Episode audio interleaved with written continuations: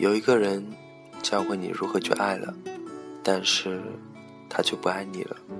有一个人你一直在等待，他却忘记了你。有一个人他想离开了，你却没有丝毫挽留，因为你渐渐明白，挽留是没有用的。你能给的只有自由。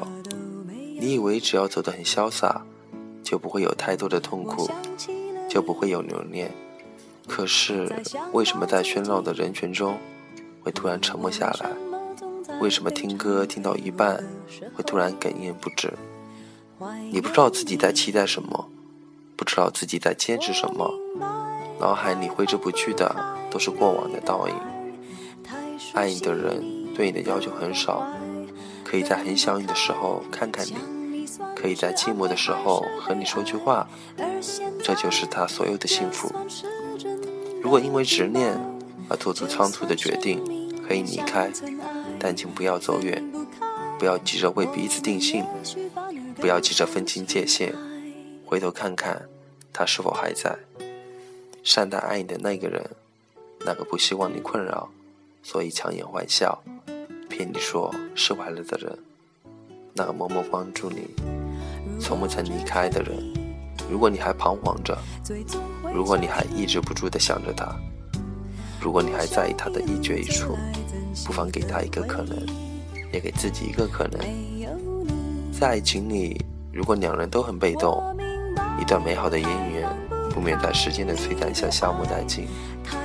并不是两个人不适合，而是双方都习惯于等待，等待对方先主动。没有耐心的人，于是选择离开。最后徒留遗憾，所以爱是有来生的，就像不灭的火种，只需加点干柴，它依旧能发出夺目的火光。